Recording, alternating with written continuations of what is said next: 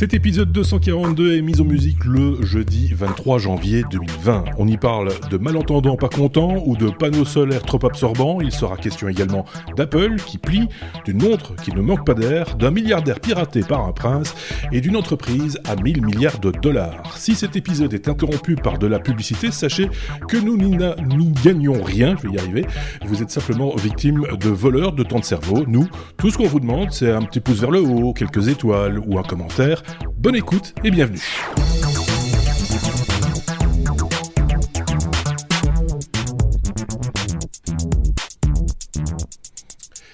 Épisode 242 de cette euh, qu'on appelle communément une revue de presse en quelque sorte, ou en tout cas une sélection euh, de, de, news technologiques euh, glanées ça et là par nos chroniqueurs qui sont cette semaine d'un côté euh, Xavier, salut Xavier, et puis de l'autre Marc, l'autre Marc, bonjour Marc, donc euh, c'est leur sélection hein, de news technologiques que nous allons parcourir ensemble.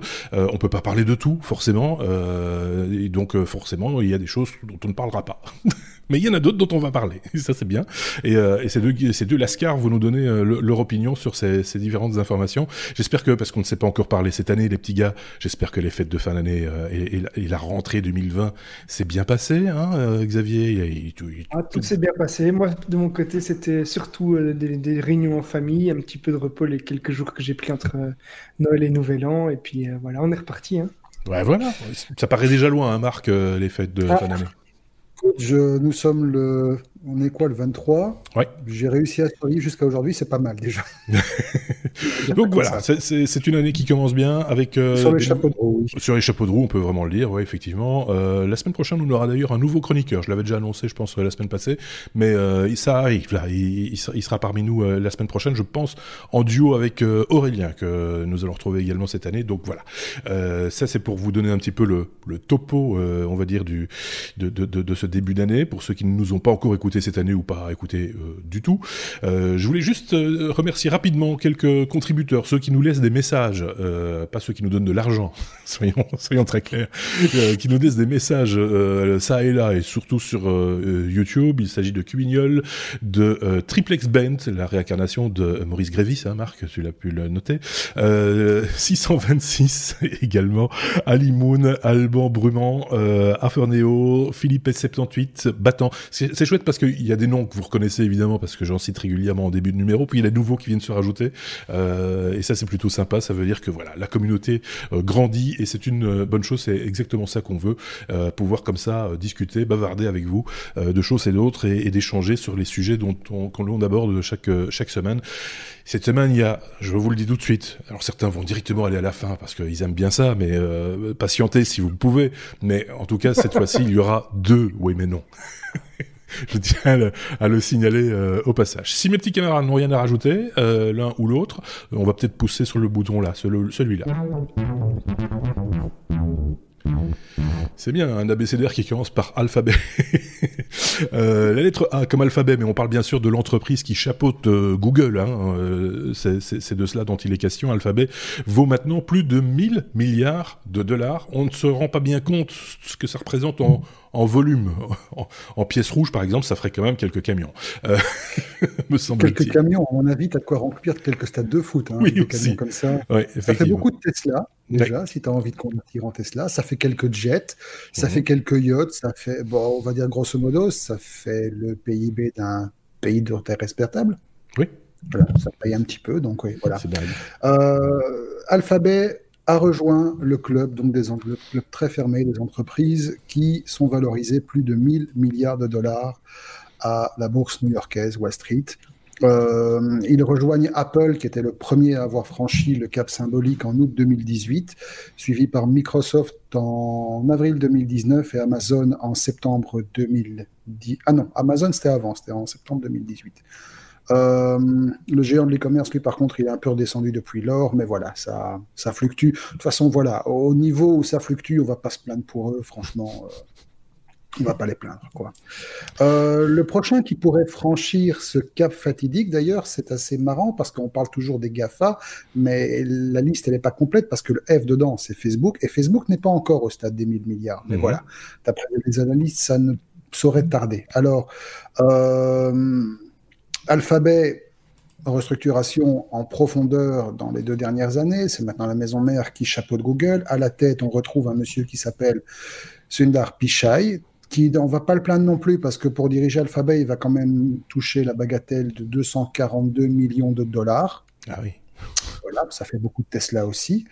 et euh, bon, l'action Google, enfin l'action Alphabet et la valorisation, le, le, saut quantitatif pour arriver à cette valorisation, en fait, est, est, surtout dû au fait que les analystes financiers ont, ont accueilli plutôt chaleureusement les résultats de Google et du groupe dans le domaine du cloud computing, qui est un truc qui est très porteur pour l'instant. Et euh, le monsieur, donc Sundar, Sundar Pichai, va avoir quand même assez fort à faire parce que derrière ça, derrière, ce, derrière cette réussite qui a l'air quand même assez impressionnante, enfin qui est assez impressionnante, mhm. il y a quand même un moment assez délicat pour Google pour l'instant, dans le sens où l'entreprise est scrutée de toutes parts par Washington et par l'Union européenne qui, qui rêve bah, soit d'un côté de lui infliger des amendes records et de la démanteler, soit de, de la mettre sous tutelle parce qu'ils estiment que voilà, c'est en train de partir en live le plus complet et qu'il n'y a plus aucun contrôle. Mmh. On avait déjà parlé euh, dans d'autres numéros. Et donc, euh, voilà, les mois qui viennent vont être assez intéressants, voir si Google, enfin Alphabet va rester. On a toujours dur à faire un peu la distinction. Hein. Voir si Alphabet va rester à la même valorisation ou si elle va fluctuer comme Amazon le fait, ou si elle va s'inscrire dans la, dans, la, dans la durée et voilà, affaire à suivre, comme on a l'habitude de dire. C'est, de nouveau, je reviens sur la somme qui, qui, est, qui, est complètement démesurée. Euh, c'est, ça fait quand même un petit peu réfléchir, enfin ça fait peur en même temps, de se dire qu'une une entreprise, et c'est assez récent finalement, hein, ça, ça, ce, genre de principe, ça n'a pas, ça a pas 20 ans quelque part, de, des entreprises qui ont le PIB de, certains pays, euh, qui sont des nations en, elles-mêmes quelque part. Hein, euh, quand on voit le nombre de personnes employées, euh, les revenus, etc. C'est voire plus puissante que des nations.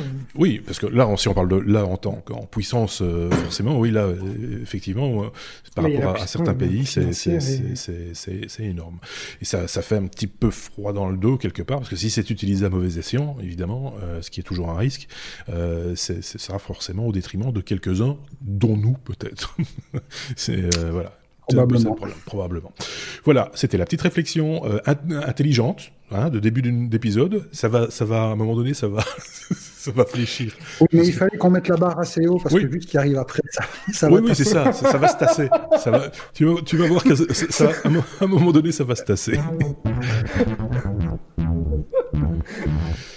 On voit très clair dans cette histoire. Clearview, c'est comme euh, Clearview, euh, c'est un autre, euh, un autre sujet, mais celui-ci est proposé par Xavier. Tu as oh, tiqué oh, la transition. Oui, bah, on voit très clair. On, fait ce qu'on on fait son petit possible, hein, mon petit Xavier. Clearview, qui analyse nos, vos, leurs photos sur les réseaux sociaux. Donc, il y a un paquet de photos sur les réseaux sociaux, parce que c'est la photo numérique aujourd'hui, celle que l'on prend avec son smartphone, est essentiellement partagée sur les réseaux sociaux. Donc, il y en a quand même un gros paquet et donc Clearview s'amuse à la regarder. C'est un peu ça l'idée. Voilà, en fait, donc Clearview, c'est une start-up américaine euh, qui a fait l'objet d'une enquête du New York Times, euh, une, assez longue enquête, parce qu'en fait, elle a constitué une base de données de plus de 3 milliards de photos. Alors, ces 3 milliards de photos, elles viennent d'où? Elles viennent des réseaux sociaux les plus courants, comme Facebook, LinkedIn, Instagram, Twitter, etc. Et euh, ces petits gars ont créé un moteur de recherche qui permet d'identifier les personnes euh, par reconnaissance faciale sur base des photos, mais aussi euh, sur des, vidéos. Et donc, par exemple, si on a un visage qui est enregistré par une caméra de surveillance, eh bien, on pourrait faire une recherche sur, sur ce visage et ça permettrait d'identifier l'auteur d'un crime ou bien de retrouver des témoins, par exemple. C'est en tout cas ce qui a été proposé à la, à, la police et ça a mmh. séduit 600 services de police aux États-Unis euh, qui ont accès du coup à bien plus de photos que les, les bases de données locales euh, qui, qui, qui, utilisent sur base des, des, photos des condamnés ou des permis de conduire, etc. Et l'application permet euh, de faire des recherches, même si la personne a sur la photo un masque, des lunettes, ou bien si on, ne fournit qu'une image partielle du visage. Alors, ce qui fait l'objet de, de l'enquête, c'est qu'il y a quand même des dangers pour les libertés individuelles. C'est risqué d'une part parce que c'est c'est pas précis à 100%. Donc on sait qu'il y a environ 75% selon la startup de correspondance, mais on ne sait pas par exemple les faux positifs. Donc il y a un risque, surtout quand on a autant de milliards de, photos, le risque d'avoir deux personnes qui se ressemblent est quand même pas négligeable. Euh, il y a aussi une inquiétude parce qu'il y a un côté très politique à tout ça, puisque c'est un milliardaire, Peter Thiel, euh, qui est membre du comité d'administration de Facebook, euh, qui est proche de Trump, qui l'a financé. Et il y a aussi beaucoup d'autres républicains ultra-conservateurs. Alors, il y a un autre risque, c'est que c'est pas soumis au même type de contrôle que les forces de l'ordre. donc, les forces de l'ordre, elles ont un devoir euh, en, termes de gestion euh, de, des, images, etc., d'archivage, un petit peu comme on a en, Europe avec la RGPD.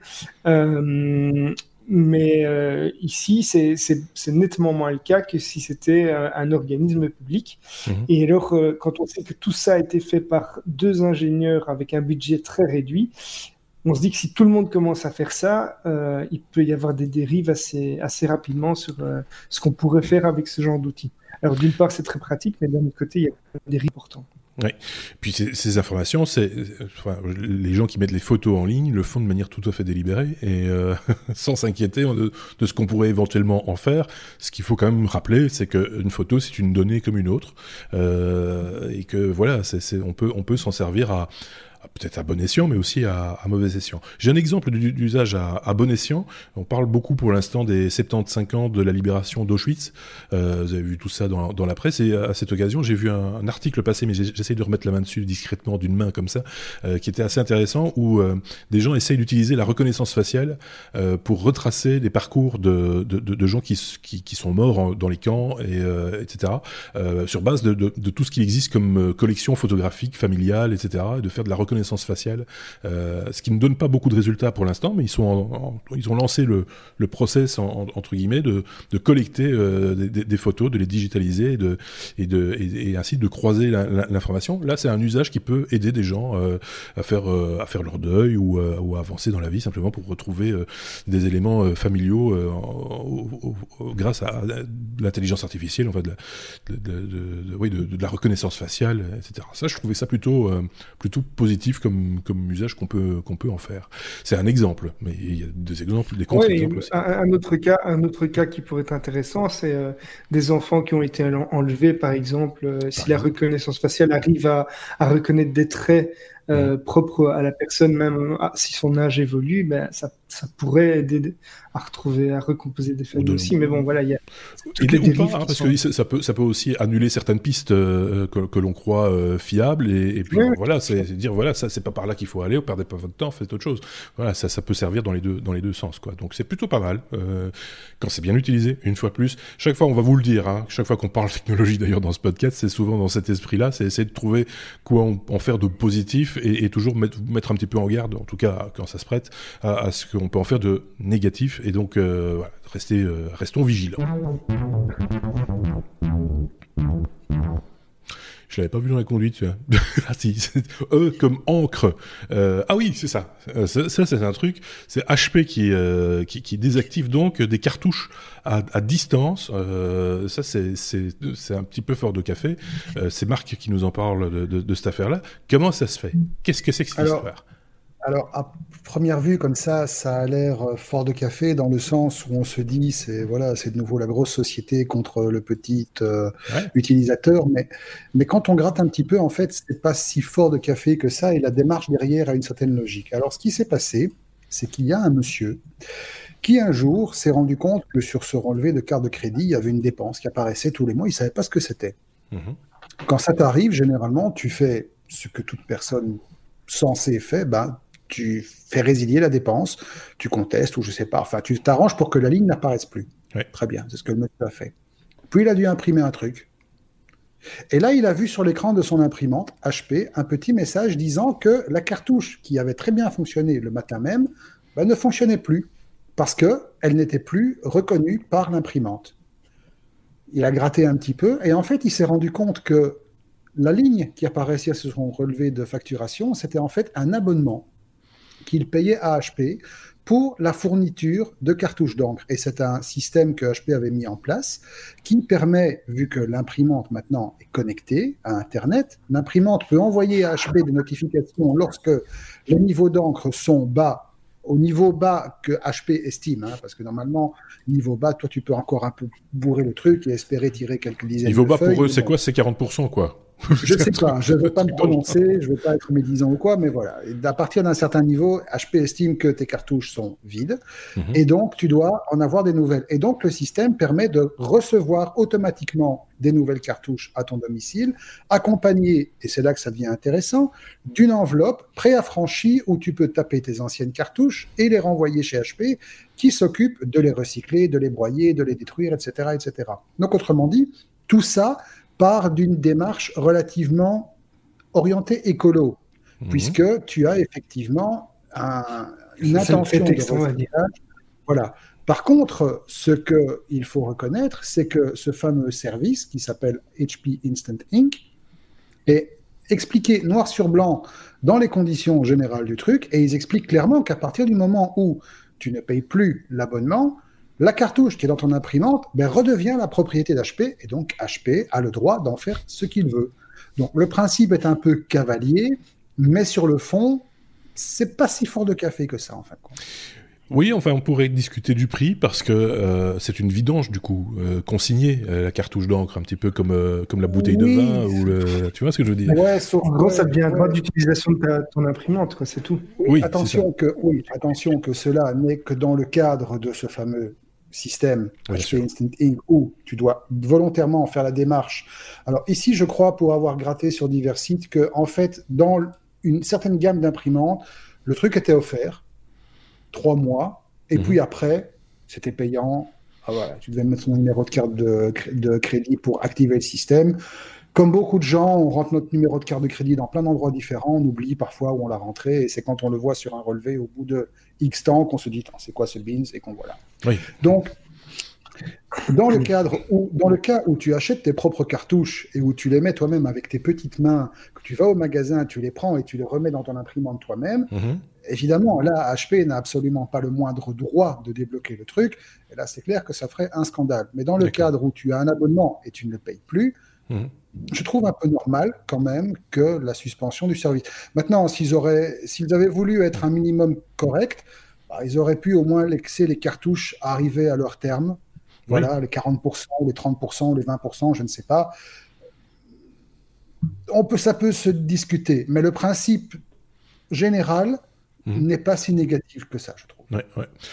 Bon, euh, voilà, chacun jugera, euh, j'ai envie de dire. Donc, euh, n'hésitez pas à commenter cette information hein, concernant ces, cartouches désactivées à distance, mais aussi renouvelées par la même occasion. Donc, si cette information vous a titillé et que vous y trouvez quelque chose de positif ou de négatif, bah, n'hésitez pas à partager ça avec nous via les commentaires.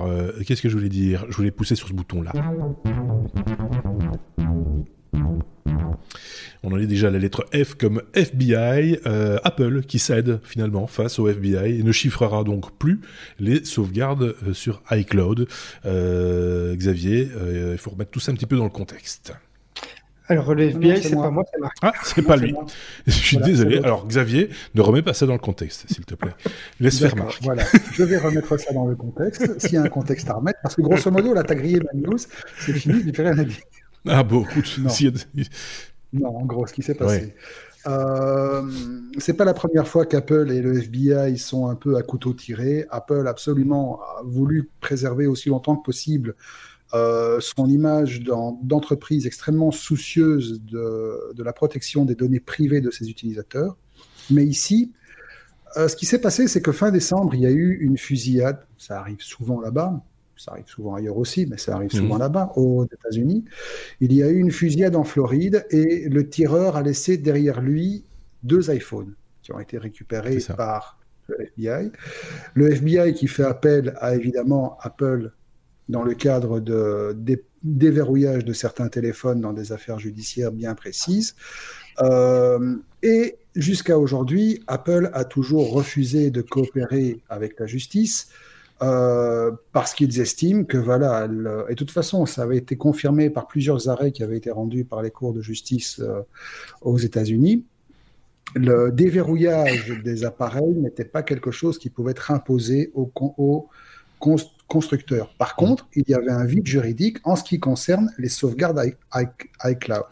Tout le monde sait que un téléphone euh, Apple sauvegarde en permanence le contenu critique, donc ses contacts, ses messages, etc., sur le cloud Apple, iCloud. Mais par défaut, ces sauvegardes sont chiffrées de bout en bout. Or, euh, suite aux pressions exercées par le FBI spécifiquement dans le cadre de cette affaire, Apple a décidé de faire un pas en arrière et probablement qu'il y a eu une, bonne grosse intimidation de la part d'un juge ou d'une cour fédérale, a décidé de ne plus crypter les sauvegardes iCloud, ce qui fait qu'effectivement, le FBI a la liberté d'aller perquisitionner sur les serveurs de la firme, et à ce moment-là, ben, d'avoir accès aux fameuses euh, sauvegardes et d'aller mettre euh, ses doigts dedans pour voir ce qui s'y trouve. Alors, encore une fois, on rappelle que les données locales, c'est-à-dire celles qui sont sur le téléphone normalement, ne sont consultables que par le propriétaire de l'appareil. On parle ici bien des sauvegardes qui sont stockées chez Apple même. Euh, voilà. La raison invoquée par Apple, par contre, elle, tient un peu du what the fuck, parce que euh, ils ont dit que le but de la manœuvre était de permettre aux utilisateurs et aux utilisatrices de ne pas perdre complètement l'accès à leurs données en cas d'oubli de mot de passe. Ils ont déjà des procédures qui sont en place qui permettent de réinitialiser leur mot de passe et de, toute façon récupérer un accès euh, assez rapidement à partir du moment où tu peux prouver ton identité. J'en ai déjà fait l'expérience d'ailleurs, et ça marche relativement bien, pas comme Twitter. Euh, et euh, voilà, donc la raison invoquée, elle fait très écran de fumée. C'est un peu dommage parce qu'Apple aurait très bien pu expliquer les choses clairement en disant voilà, dans le cadre de tel contexte, nous avons été obligés de nous avons été contraints de coopérer avec les autorités euh, fédérales. Voilà. Maintenant, il faut savoir aussi qu'Apple, vu son importance, n'a pas d'avantage particulier à se brouiller avec le gouvernement. On sait déjà que Apple était un peu dans le viseur de l'administration Trump suite à toutes les décisions que le gouvernement avait prises en ce qui concerne le rapatriement des, chaîne de fabrication aux, États-Unis sous peine d'amende colossale. Donc déjà, la Tim Cook avait fait quelques trucs qui étaient assez assez en rupture avec ce que les prédécesseurs avaient l'habitude de faire, donc tout avait été ramené ici, euh, sans forcément que les répercussions financières, les répercussions de prix soient trop disproportionnées, en plus, hein, mais soient trop disproportionnées sur les utilisateurs. Pas grave, hein, la concurrence a préféré préféré suivre le mouvement pour s'aligner sur euh, maintenant, voilà, tout le monde peut acheter des téléphones à 1500 euros, c'est génial. Mmh chouette. Mais donc voilà, ils n'ont pas vraiment eu le choix, ils n'ont pas intérêt à se brouiller avec le gouvernement. Il y a eu, tu, parlais du gouvernement, mais Trump, Trump lui-même a été très critique envers, euh, envers Apple et encore dernièrement, si je ne dis pas de bêtises, parce qu'il considère qu'un appareil Apple qui aiderait un terroriste, entre guillemets, c'est pas, c'est pas une société très américaine. Euh, c'est pas très patriotique, on va dire. C'est un peu ça. C'est pas très patriotique. Maintenant, il y a des constructeurs pardon, il y a des entreprises américaines qui fabriquent et qui commercialisent également des téléphones Android. Qu'est-ce qui empêche un terroriste d'utiliser un téléphone Android C'est du foutage de gueule. Oui, bien sûr. Euh, c'est clair. Mais, bon, voilà. Euh, c'est comme, je ne sais plus où j'ai vu passer, j'ai vu passer ça hier ou aujourd'hui, dans le cas de la procédure d'impeachment. Bon, il y a beaucoup de tweets qui sont échangés pour, le, moment, et j'ai vu passer un truc comme quoi euh, le Quelqu'un s'étonnait que la majorité des sénateurs qui avaient voté pour la procédure d'impeachment avaient des iPhones au, poignet, enfin des iWatch au poignet. Mhm. Je pas le rapport, mais voilà, enfin, dans ce genre de truc, on fait feu de tout bois. Donc, oui, c'est ça. C'est pas, pas, fini d'ailleurs cette histoire, mais euh, voilà. Euh, comme on parle rarement politique, il hein, euh, faut, faut, bien le, reconnaître. De temps en temps, entre technologie, et surtout quand on parle des GAFA, et, et, technologie et politique, c'est des fois très serré, donc on est obligé de comme de l'évoquer de temps en temps. Euh, c'était le cas forcément sur cette, euh, cette news-ci. C'est un très très long article euh, que tu as épinglé justement, Marc. Je tiens à le signaler parce qu'on met toutes les sources hein, de ce dont on parle. ce seront reprises sur notre site, lestechno.be, mais également dans la description de la vidéo sur YouTube. Donc n'hésitez pas à les piocher dedans pour aller plus loin très long article très fouillé de, de chez Reimer, très documenté. Donc n'hésitez pas à aller jeter un petit coup d'œil pour vous faire votre propre opinion, bien sûr, et revenez nous dire ce que vous en avez pensé. M comme euh, Microsoft. Euh, qu'est-ce qui se passe-t-il du côté de chez Microsoft qui prépare euh, les développeurs au double écran? Ça, il va falloir quand même. du coup, on fait des lancements à alambiqués. Je, je, ne peux pas comprendre de quoi il s'agit, d'autant qu'on l'a rajouté à la fin cette, cette news-là. Je ne sais pas de quoi on parle, Xavier. De quoi nous parles-tu? Il l'a fait exprès, je suis sûr. Mais en, en, octobre dernier, Microsoft avait présenté la Surface Duo qui est sous Android et, la Surface Neo qui est sous Windows 10X.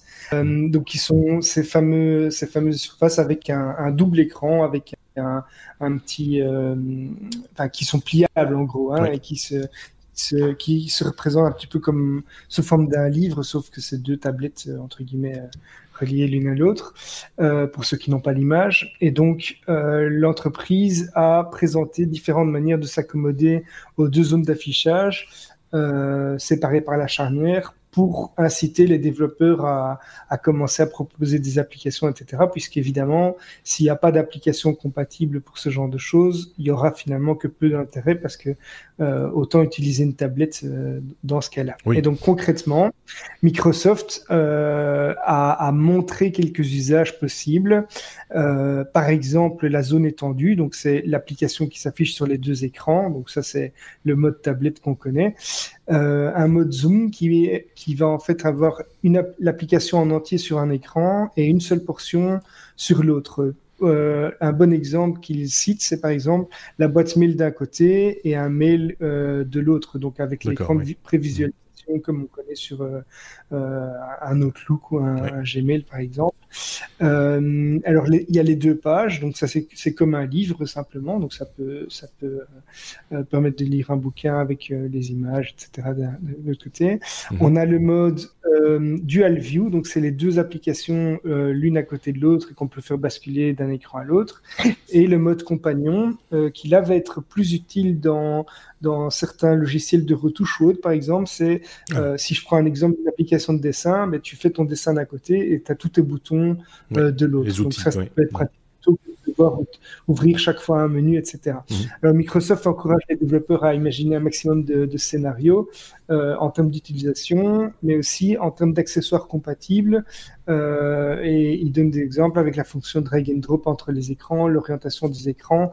Euh, il y a certainement des, tas de jeux qui pourront être imaginés avec ces spécificités de, double écran. Mhm. voilà, c'est en gros c'est une incitation de Microsoft à euh, à développer pour ce genre d'outils, sans quoi euh, leur appareil n'aura pas grand-chose comme intérêt. Ça me fait un peu penser sur la démarche à ce que Zuckerberg avait fait avec ses développeurs euh, d'applications mobiles en leur mettant dans les pattes des, des, devices très limités technologiquement pour, et, très limités également en bande passante pour les habituer à coder léger. ça me fait un peu penser à ça. Et par ailleurs, autant moi j'ai du mal à croire à l'histoire de l'écran pliant, euh, dont on a déjà parlé et qu'on a déjà vu euh, ça et là. Autant là, je trouve que la démarche avec deux écrans euh, de côte à côte, comme si on ouvre, quand, quand, on ouvre un livre en fait, hein, c'est quand même intuitivement c'est quand même plus plus logique. c'est pas juste une surface étendue.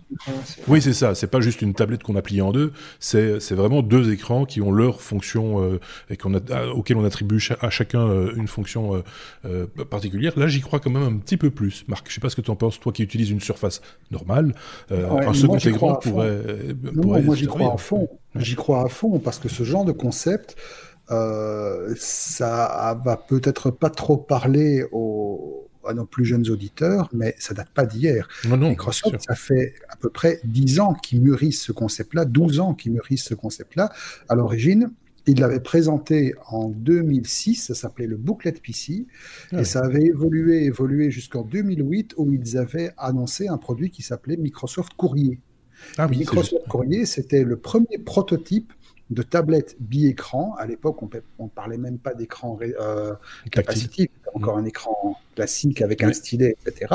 Mais le, le, projet, le concept et le prototype original existent depuis 2008. Il avait été annulé en 2010, probablement faute de ressources technologiques suffisamment avancées que pour que l'entreprise puisse concentrer son énergie à développer le truc. Aujourd'hui, c'est clair qu'avec l'évolution des technologies, avec ce qu'on peut mettre dans une tablette, c'est un produit qui va être assez intéressant. Et ça risque, effectivement, avec Android derrière, d'être un truc qui va jeter un gros pavé dans la mare. Et je ne veux pas faire de pronostic, mais je suis prêt à parier qu'on va avoir plus de constructeurs s'embarquer dans ce type de form factor que dans la folie de l'écran pliant. Oui, parce que l'écran pliant, on, le voit et on s'en doute, dès qu'il y a de la mécanique, ça, ça, ça, crée, ça crée à terme des, des, des, soucis. Ici, il y a quand même une charnière, donc il y a de la mécanique aussi. Ne me faites pas dire ce que j'ai pas dit. Ce sera aussi fragile, mais peut-être moins qu'un écran et, et, moins cher aussi peut-être à produire, euh, puisque là, ce sont des,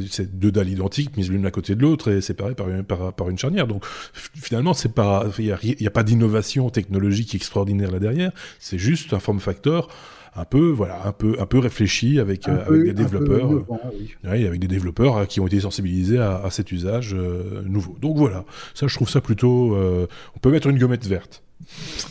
Pour le moment on verra ce que ça va donner. Allez va pour la gommette verte. Allons-y une grosse hein, quand même les gommettes, si vous ne saviez pas, c'est quand, quand Marc et moi nous étions petits, au siècle passé, on nous donnait des petites gommettes, des petits autocollants verts ou rouges. Mauvais point le rouge, bon point le vert. Donc voilà, la petite gommette verte. Voilà qui est dit. Euh, un peu d'histoire aussi, hein, de temps en temps. Euh, la lettre M, non plus comme Microsoft, mais comme montre. Euh, ça, c'est euh, une des news qui est apparue aussi à l'occasion du CES au début de cette année. Hein. C'est Fitbit qui a activé un capteur supplémentaire sur ses montres, mais pas n'importe quel capteur. C'est Marc qui nous en parle. Je ne sais, j'ai peur maintenant. Non, c'est Xavier. Cette fois-ci, c'est Xavier. C'est mes yeux. C'est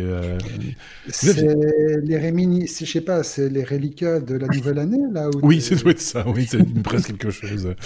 Donc euh, la montre connectée Fitbit en fait, hein, c'est ça?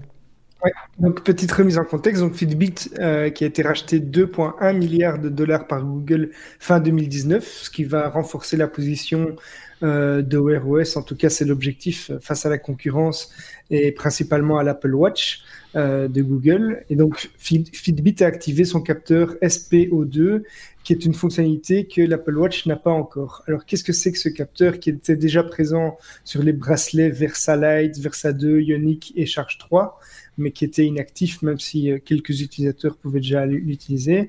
En gros, euh, ce sont des capteurs qui vont pouvoir révéler des troubles respiratoires du sommeil. Alors, sur les Apple Watch, on a les capteurs ECG euh, e qui, qui vont permettre de détecter les troubles, les troubles pardon, du rythme cardiaque, mhm. comme la fibrillation atriale. Pardon.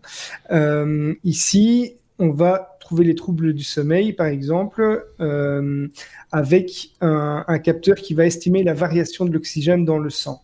Mhm. Donc, l'application indique que la saturation en oxygène du sang fluctue normalement, mais des grandes variations peuvent être liées à des problèmes respiratoires. Donc, c'est un capteur en plus qui va, euh, en gros, analyser l'oxygène et les changements d'oxygène et de saturation dans, dans le sang. Donc, les, euh, ce qu'on appelle les, apnées du sommeil, hein, comme on les appelle, c'est ces moments où on arrête de respirer euh, pendant la nuit, pendant son sommeil, vont pouvoir être mieux repérer euh, et, et, diagnostiquer quelque part, sans nécessairement devoir passer une nuit dans un, centre hospitalier pour, euh, pour être mis sous contrôleur, etc. On voit de plus en plus hein, des, des, appareils, euh, j'en ai parlé il n'y a pas tellement longtemps avec, avec Sébastien, des, des, appareils qui, qui permettent comme ça de contrôler d'une manière ou d'une autre, soit un petit capteur que l'on colle sous, sous, sous la lèvre ou des choses comme ça, pour pouvoir se contrôler soi-même à domicile. Et souvent, alors je ne sais pas si c'est le cas ici, tu vas nous le dire, il y a un contrôle médical derrière, disons que ça a été validé c'est pas aussi pointu que ce qu'on peut faire euh, en milieu hospitalier, soyons clairs, mais en tout cas, c'était validé par une partie du corps médical qui dit oui, là, ça va dans le bon sens. On peut se baser entre guillemets sur euh, sur les données, euh, en tout cas, pour, pour pouvoir savoir s'il faut s'inquiéter ou pas. Il y a évidemment le, corps médical qui a été consulté pour ce genre de choses. De à dire que quand il y a une défaillance détectée, c'est effectivement le cas, ça nécessite plus loin. Euh, obligatoirement de passer par, la, par euh, la consultation auprès d'un spécialiste.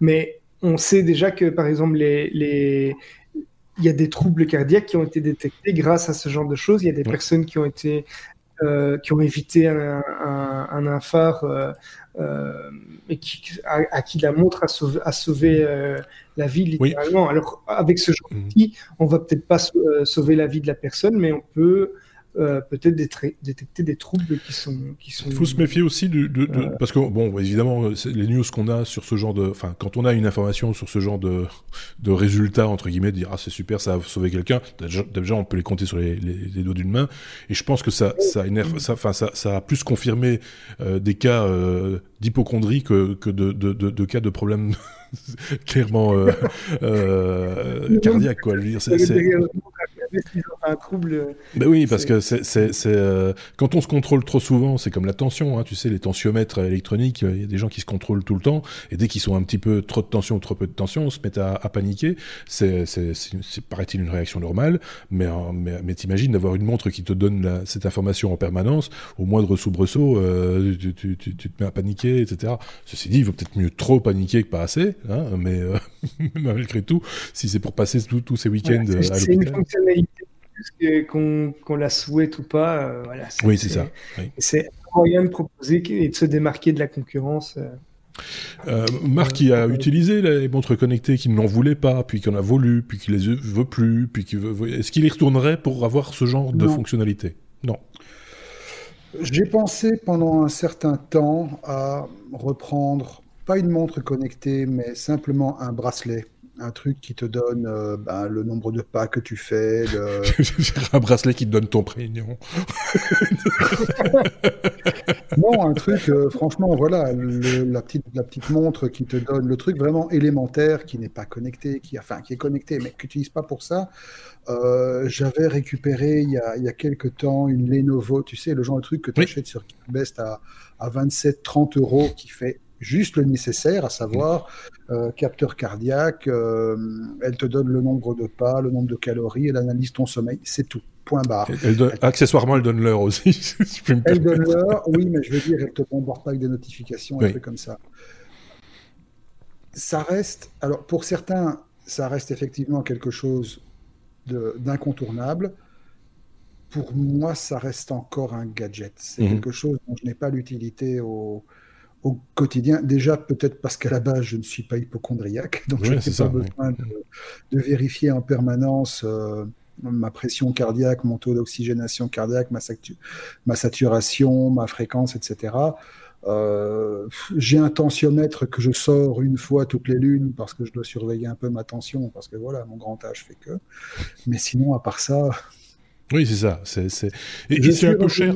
Parce qu'on pourrait le faire par curiosité, hein, tu vois, dire tiens. Peu euh, cher ici, la Lenovo elle est à 31 euros, ça va encore. Oui, mais ici on est à, on, a le budget de la, Fitbit, euh, enfin avec le capteur euh, en l'occurrence, Xavier. Je pense que c'était c'était au-delà de 150 euros, je crois, si je dis pas de bêtises une recherche rapidement. Pour une montre qui, très, très honnêtement, de manière euh, euh, faciale, euh, elle ne fait pas de notification non plus, ce n'est qu'une montre, c'est l'application qui, qui, est derrière qui, va, qui, qui collecte l'information et qui va, la, qui va la traiter, etc. Donc, c'est, voilà, ça fait cher quand même pour avoir un petit coup de curiosité.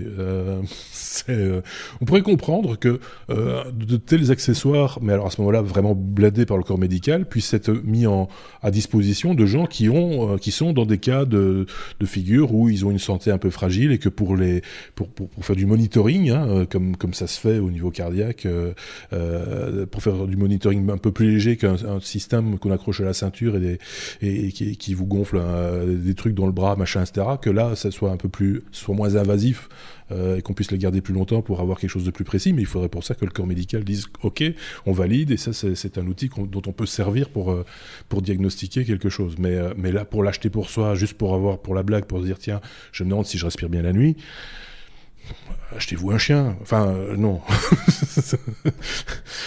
Quoi Parce que mais si, parce que si tu respires plus, le chien, s'il t'aime bien, il va te réveiller, il va te dire, tu te réveilles-toi. voilà.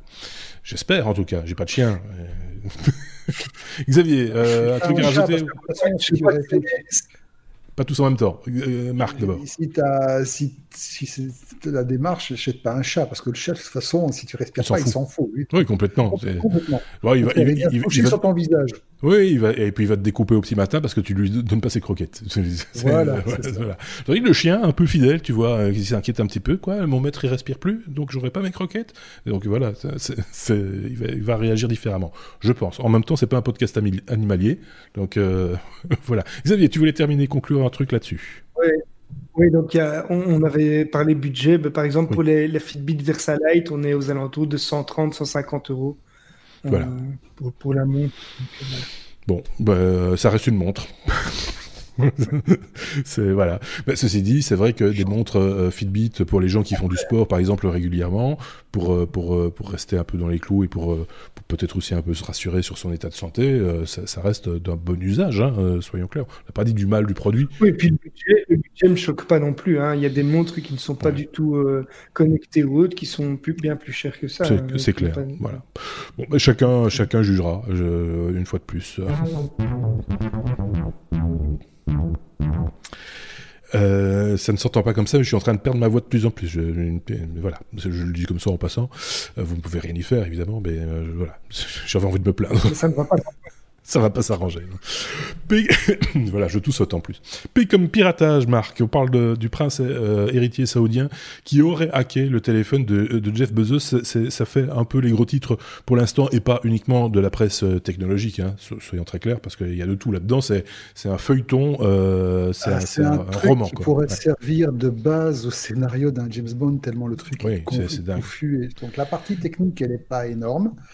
Euh, mais c'est vrai que le contexte autour, il va, d'ailleurs, ça va être un peu coton à tout résumer parce que c'est tellement, ça part vraiment dans tous les. Oui, parce qu'il y a un journaliste coupé en petits dés, il y a, il y a, enfin, il y a, toutes sortes de trucs. Essayons de garder quand même une certaine chronologie.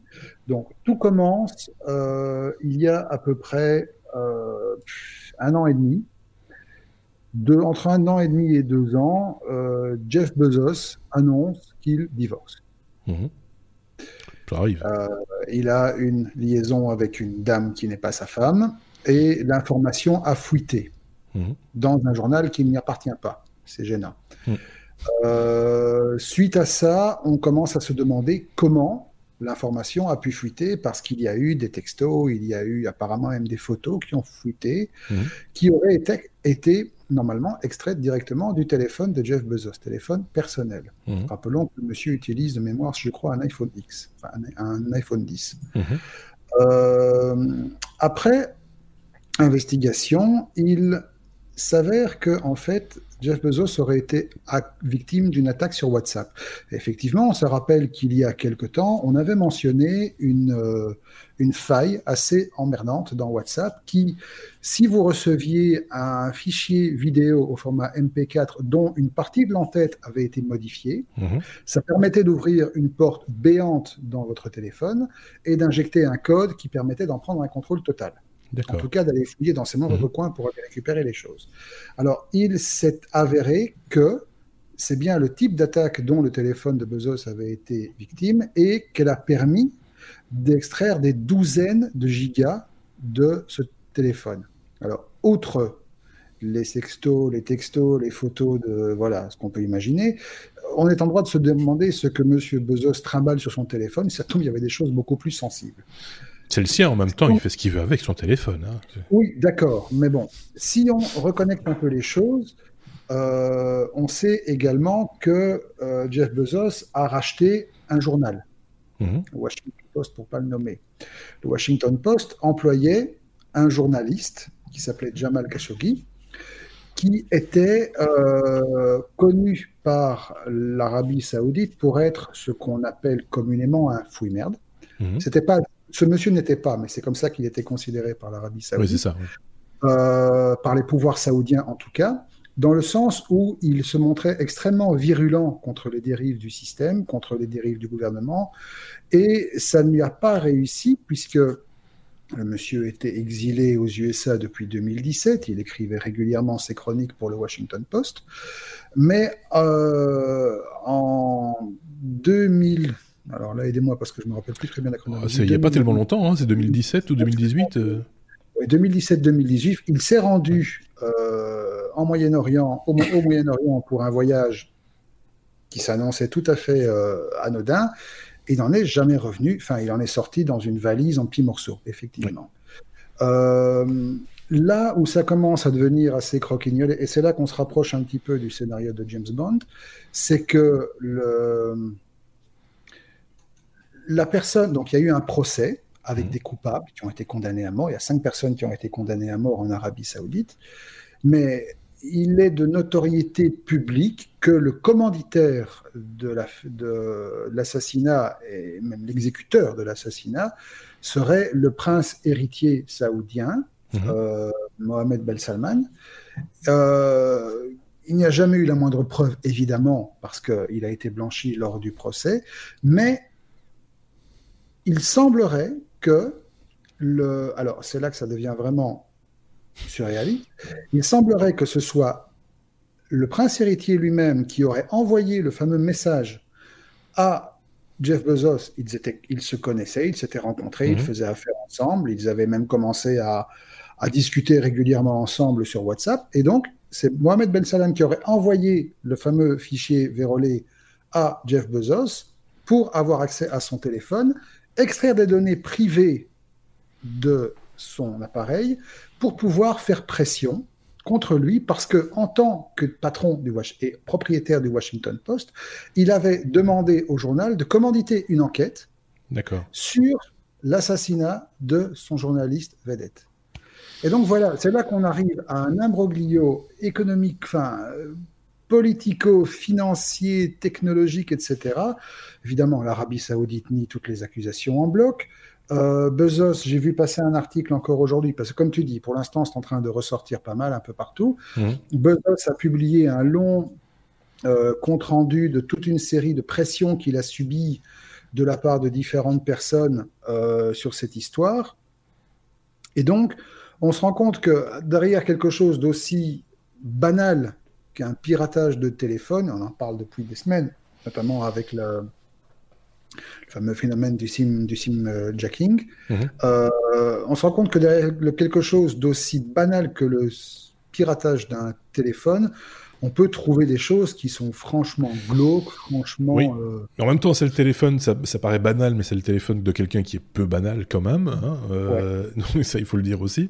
Donc, euh, dans, dans, un, dans des circonstances qui sont, mais c'est rocambolesque. Et tous les ingrédients que tu le disais d'un film ou d'un James Bond sont là. Je veux dire, c'est il y, a il y a la femme, il y a le, il y a, le, le, tueur, il y a l'homme fortuné. Enfin, tout, tout, tout, tout est là pour faire un un, film qui sera peut-être diffusé sur Amazon Prime euh, un jour, peut-être, peut-être. Mais c'est quand même, ça fait quand même un petit peu froid dans le dos, quoi. Ça fait un peu froid dans le dos, effectivement. Surtout que les ramifications derrière, pour n'importe quelle personne qui a l'imagination un peu trop fertile, elle peut, elle peut aller très, très, Oui, parce que si tu, laisses, tu, te laisses euh, entraîner par le, par le fil, tu, fais un tome 2, un tome 3, un tome 4 avec rien du tout. Hein. Ça, va, ça peut aller, euh, aller très très vite. Euh, donc voilà. et c'est vrai qu'on n'avait pas évoqué nécessairement le piratage, du, en tout cas cette fuite de, de, photos de Jeff Bezos en, son temps, parce que bah, on traite ici plutôt de, de news technologiques et que ça c'était plus people que technologique. Hein, quelque part. Euh, c'est pas la première fois qu'un people se fait pirater son, son compte euh, Facebook ou, euh, et, voit ses photos dévoilées, surtout si elles sont sur le cloud. Là, on l'a, on l'a pas épinglé. Et quand on voit dans quoi ça s'inscrit là aujourd'hui, si tout ça est avéré, comme je, je, le disais, on est, en plein dans un roman, quoi. voilà. Ouais, absolument. je sais pas si Xavier a, je sais pas, une conclusion intelligente à dire parce que moi j'en ai pas. je peux faire... intelligent non plus. Donc voilà, euh, affaire à suivre, euh, si vous voulez bien. Euh, Peut-être un nouveau feuilleton qui démarre chez les technos et, et qu'on en reparlera ou pas, on verra bien, évidemment. Ah, ça a parlé pendant le jingle, ça marche jamais très très bien. Ça, on l'a essayé en radio, en télé, etc. Et en podcast, ça marche pas mieux. que voulais-tu dire, Xavier? Non, on ouvrait les paris. Est-ce que ce sera sur Prime ou Netflix? Je pense qu'il y a des chances pour que ce soit sur Prime, mais bon, on verra. Euh, on en est à la lettre euh, R comme euh, robot, c'est de nouveau Marc qui va nous parler de robots et des cellules souches de grenouilles pour fabriquer des robots quelque part vivants. On avait déjà évoqué un petit peu ça il y a déjà pas mal de temps, me semble-t-il, d'utiliser effectivement de, de l'animal, enfin du, biologique pour, pour, pour fabriquer de, des machines. c'est pas pas tout à fait neuf.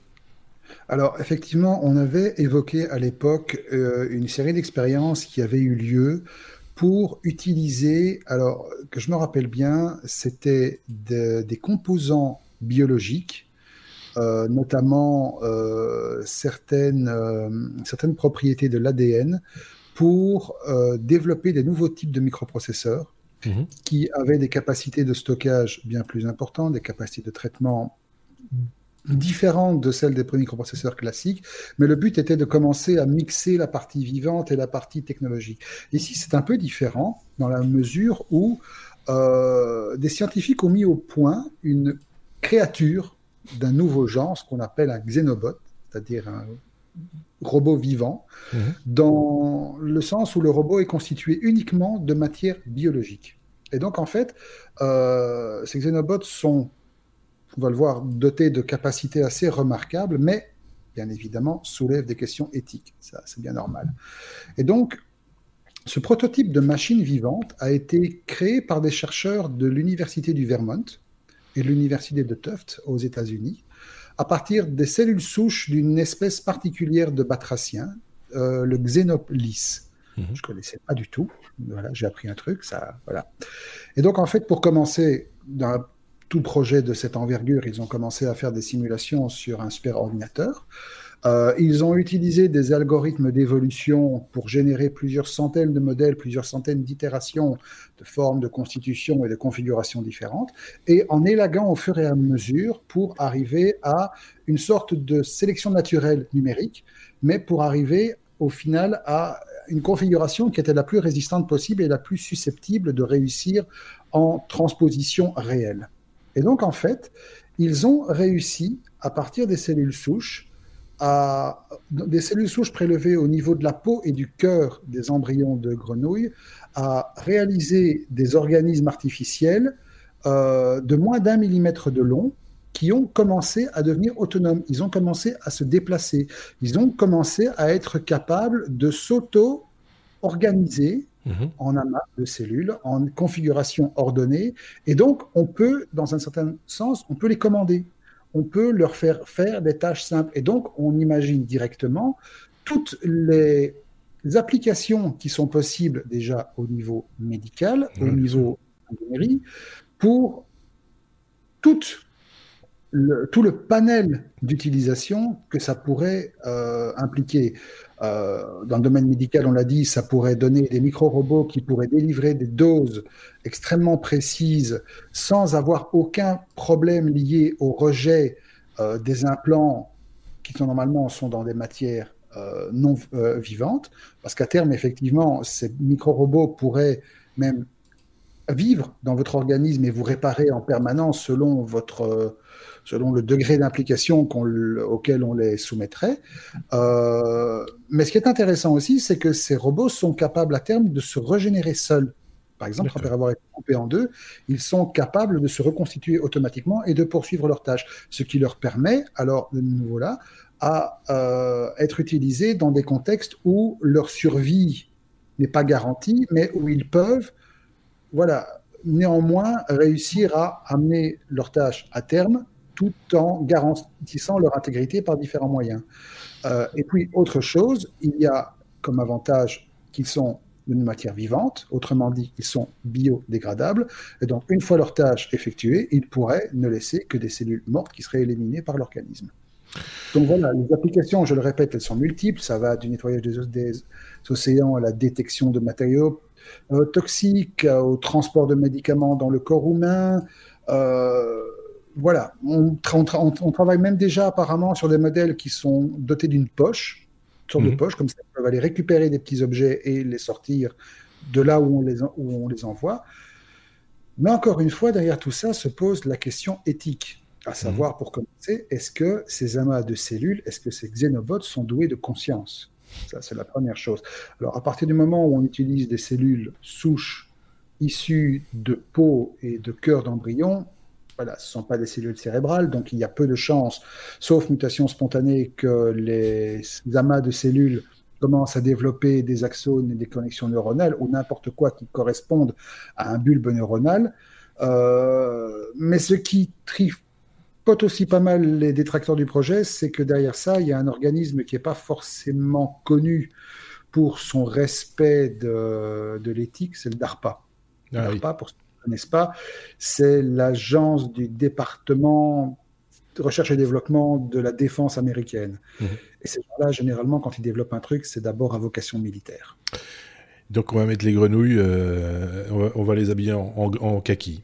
Disons que voilà, Terminator, Terminator, ce sera un crapaud. Oui, c'est oui, parce que quand on parle de robots, souvent, on pense, alors oui, certains pensent à Terminator, certains pensent euh, à Robocop, euh, certains pensent aussi au système de livraison du futur, euh, hein, etc. Les robots, c'est aussi des petits, des nanorobots, des tout petites choses, voilà. Et là, c'en est un, exemple parmi d'autres, hein, parce que des, nanorobots dans le médical en particulier, il y en a déjà. Hein, on, se sert déjà, je pense, de, ou au niveau expérimental, tout du moins, de, de, de, de, de, de, allez, de, de nanorobots, oui. Alors, différentes matières, carbone, machin, etc., pour, euh, pour amener là où il faut le, le médicament ou explorer telle ou telle zone, etc. Enfin voilà, on va pas rentrer, on fait pas du médical non plus chez les technos, mais quand même, on en parle un tout petit peu parce que là, franchement, dès le moment où on voit des trucs comme ça, on peut, on est en droit de s'interroger, de savoir quand est-ce qu'on va pouvoir euh, en faire des cachets et, et commencer à, à, les bouffer par 10 euh, pour, pour, pour, se soigner de, de, toutes sortes de maladies. Euh, c'est ça aussi hein, que, que, les gens attendent en général. Euh, Xavier, qu'est-ce qu'il en pense? Il se marre. On sera tous guéris, mais on va tous bouffer des mouches. après, après, si vous avez les langues, la langue qui pend, euh, qui, qui s'allonge, euh, qui se déroule, comme voilà, et si vous croassez avec euh, des gros bajoux, euh, là, faut vous inquiéter un, petit peu. C'est un effet secondaire. Je, rigole, mais c'est impressionnant quand même. Bah oui, oui, parce qu'il faut voir les images aussi. Alors après, il faut regarder les images et regarder les commentaires. Enfin, le, le, ce, qui, ce, que ça explique, parce que quand on regarde un truc tout blanc qui bouge tout seul dans un bocal, bah voilà, c'est un truc tout blanc. Il faut regarder ce qui est écrit aussi, et, et donc du coup, ça met les choses un peu en perspective et on se dit mais ces mecs ils ont comment comment ils ont trouvé ça quoi c'est ça. Donc euh, là aussi affaire à suivre évidemment. Et c'est là que euh, on entame je veux dire la partie la plus euh, légère on va dire de ce de cet épisode 242 avec un premier, oui mais non. Alors ce qui est drôle, c'est qu'il y a deux oui mais non, mais c'est deux euh, fois Xavier qui se, qui donc lui il s'est accaparé les trucs. Hein, il s'est dit ah, ça, ça, moi je veux parler de, de ça aussi je veux parler, etc. Et donc euh, le premier oui mais non de Xavier, c'est parle de de, bah, de, de Pornhub euh, qui est attaqué en, en, justice. Tu vas nous expliquer pourquoi et c'est très important euh, de bien expliquer les choses. Alors, on a tous déjà regardé un film avec des sous-titres et on a tous déjà vu des sous-titres qui sont destinés aux malentendants. Par exemple, toc toc, quelqu'un frappe à la porte, euh, ce que le malentendant n'aurait pas pu euh, euh, découvrir s'il n'avait pas eu les sous-titres. Eh bien, il y a un Américain qui souffre de problèmes auditifs qui a décidé d'attaquer Pornhub, qui est un site de vidéo, en justice parce qu'il n'y avait pas de sous-titres. Euh, sur, en tout cas sur tous les films. Alors, il dit que l'absence de sous-titres dans les clips euh, vidéo de Pornhub va à l'encontre de la loi fédérale sur les personnes handicapées en vigueur aux États-Unis depuis 1990. Et mhm. alors, il cite en exemple de nombreux clips dont, dont il n'aurait pas pu prendre la pleine mesure à cause de sa, de sa surdité. Euh, alors, il cite un exemple, c'est une vidéo où il marque « policière sexy fait parler le témoin ». Et il mhm. se dit, ben, je ne sais pas ce que la personne euh, euh, a, a, voulu dire, etc. Donc, il n'a pas pu profiter pleinement de la vidéo. Et il ajoute que euh, les, personnes sourdes et malentendantes seraient bien plus susceptibles de s'abonner à la version premium du site si les sous-titres étaient systématiquement euh, affichés. Et donc, il demande à Pornhub de systématiquement proposer des sous-titres et il demande aussi des dommages et intérêts. On ne sait pas pour quel montant parce qu'à mon avis, il n'a pas pu profiter pleinement de toutes les vidéos qu'il a, qu'il a voulu euh, consulter sur le site. Alors, Pornhub a réagi et a rappelé quand même avoir annoncé en juin 2018 une section dédiée euh, dans laquelle y a environ un millier de clips qui sont adaptés aux personnes malentendantes, avec euh, chacun disposant d'un texte, texte euh, qui interprète, qui décrit, euh, afin d'améliorer l'expérience des personnes qui ne sont pas en mesure d'entendre correctement le son d'origine. Alors voilà, c'est à, découvrir pour les amateurs. et ce qui nous a fait sourire, et c'est la raison pour laquelle ça devient oui mais non, c'est euh, le côté explicite de la vidéo la plupart du temps. Hein. Je veux dire, ces vidéos ne brillent pas par, le, par les qualités scénaristiques ou de dialogue. Euh, il faut, faut, faut être très clair là-dessus. Je pense que tout est dans l'image, euh, me, semble, me semble-t-il. Et donc, c'est un petit peu, ça fait un peu, ça prête à sourire, même à rire, euh, quand on voit de, quoi il s'agit. Ceci étant dit, euh, c'est clair que pour les sourds et malentendants, le fait de sous-titrer du contenu audiovisuel, ça devient presque une priorité et, c'est important de ne pas exclure une partie de la population simplement parce qu'elle a un handicap. Et donc, il faut y penser. Donc, il y a un côté sérieux aussi quelque part derrière cette news parce que finalement, c'est ça que le, le, le, plaignant met en avant. Hein. Je pense que c'est, il n'est pas complètement crétin non plus. Je pense qu'il sait ce que c'est. Euh, enfin voilà, c'est, mais mais, euh, mais, mais, mais, mais en même temps, c'est l'occasion, c'est l'occasion d'en parler, euh, de, de, de, parler de cette problématique et de, et de remettre l'église au milieu du village et dire voilà, il y a des lois. il faut il faut à un moment donné les, les faire respecter. Bah, ici, c'est vrai que c'est un petit peu, alors c'est un peu, un peu voilà, c'est un peu rigolo, mais euh, mais mais, mais ça s'arrête là. Je sais pas ce qu'on pense, Marc. Par contre, il a l'air très absorbé. Euh, tu, tu, tu, lisais les sous-titres, je crois. Non, absolument pas. non, absolument pas. Non, absolument pas. J'étais en train de regarder sur Facebook des trucs, c'est pas grave. Ah oui, voilà. Il fait autre chose pendant le podcast. pas de souci. Je répondais à quelqu'un, c'est tout. Non, mais simplement le la manière est un peu original, mais c'est vrai que le monsieur touche quand même à un point assez crucial. C'est vrai que de manière générale, le sous-titrage pour les malentendants, il laisse à désirer. Ben oui, c'est. Ah. Voilà, c'est un problème réel, mm. maintenant sans rire, sans déconner, en étant tout à mm. fait sérieux. C'est un problème réel. Maintenant, essayer de lui donner une visibilité en s'attaquant à. J'ai eu un doute, moi. Hein. voilà. C'est original, on va dire. C'est mm. une manière sympathique de tirer l'attention. Maintenant, c'est clair que Pornhub, avec son, son talent, parce que ces gens ont un talent pour le marketing décalé, vont certainement pouvoir rebondir là-dessus et en profiter pour ajouter des cordes à leur arc qui commencent à ressembler plus à une arc qu'à un, arc euh, en termes de, de fonctionnalité. Euh, mais voilà, c'est une problématique certaine. Euh, simplement ici, c'est voilà, c'est assez improbable.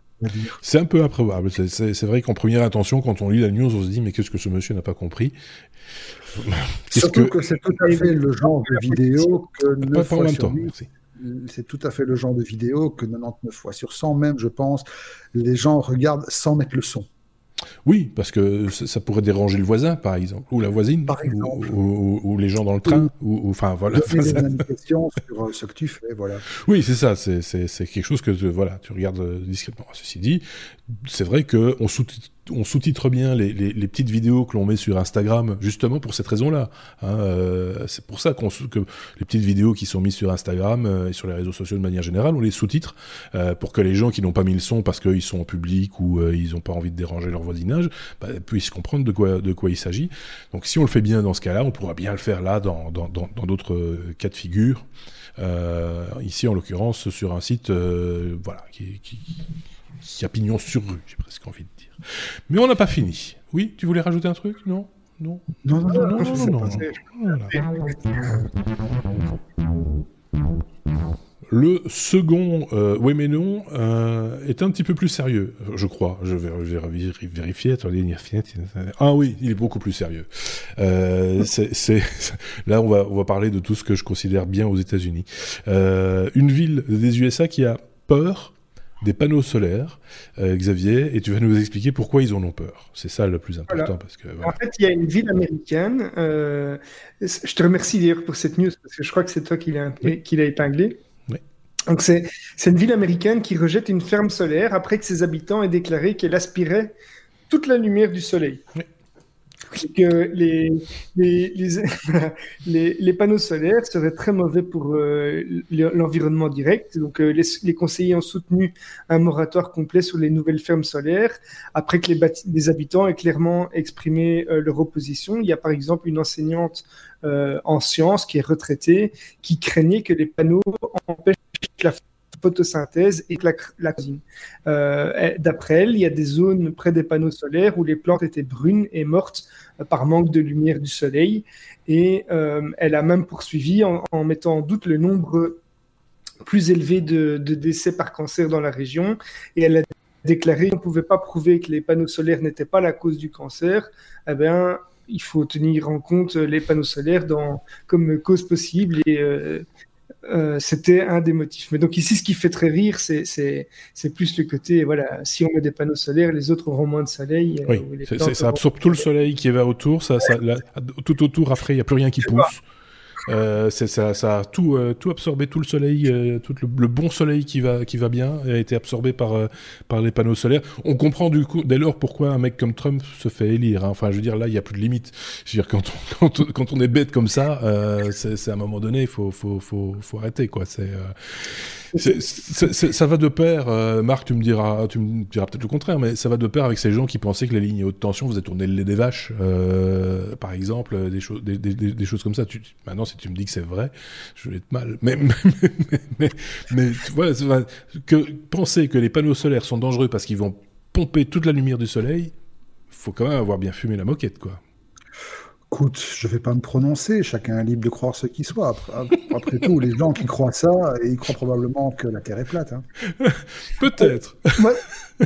ça me fait penser à une vidéo où j'ai pleuré de rire aussi, où on interrogeait une verviétoise euh, sur les, grèves, euh, enfin pas les grèves, sur euh, une, une action qui est d'éteindre la lumière pendant une heure dans, dans toutes les maisons pour, pour ah économiser l'énergie on lui demande son avis sur la question et elle dit oui, mais bon, euh, les politiques, euh, ils devraient déjà, ils devraient déjà songer à, à pas envoyer tant de trucs dans le ciel, etc.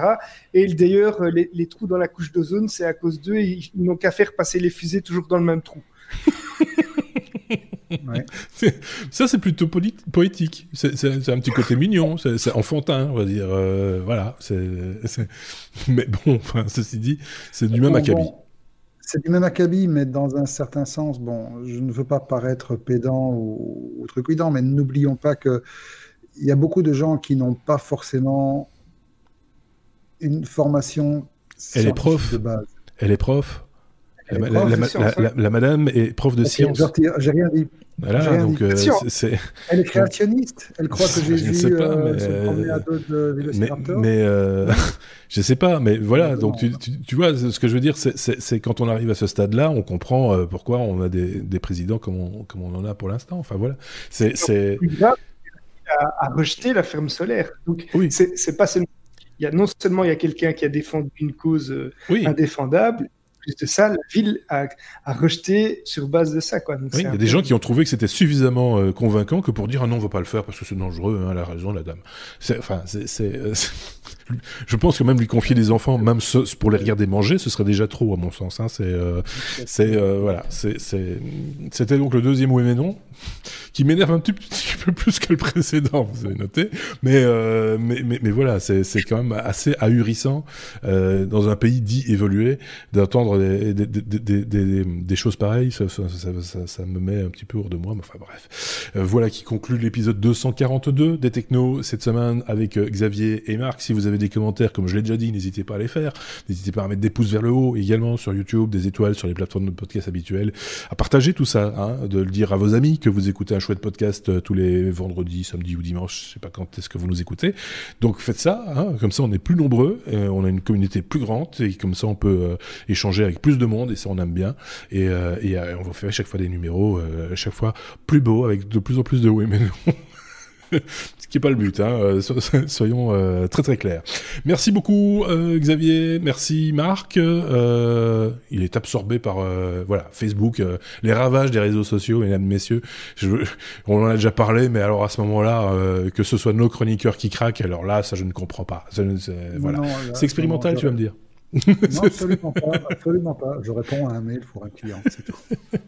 Allez, merci à tous, à très bientôt, passez une bonne semaine. Ciao, ciao.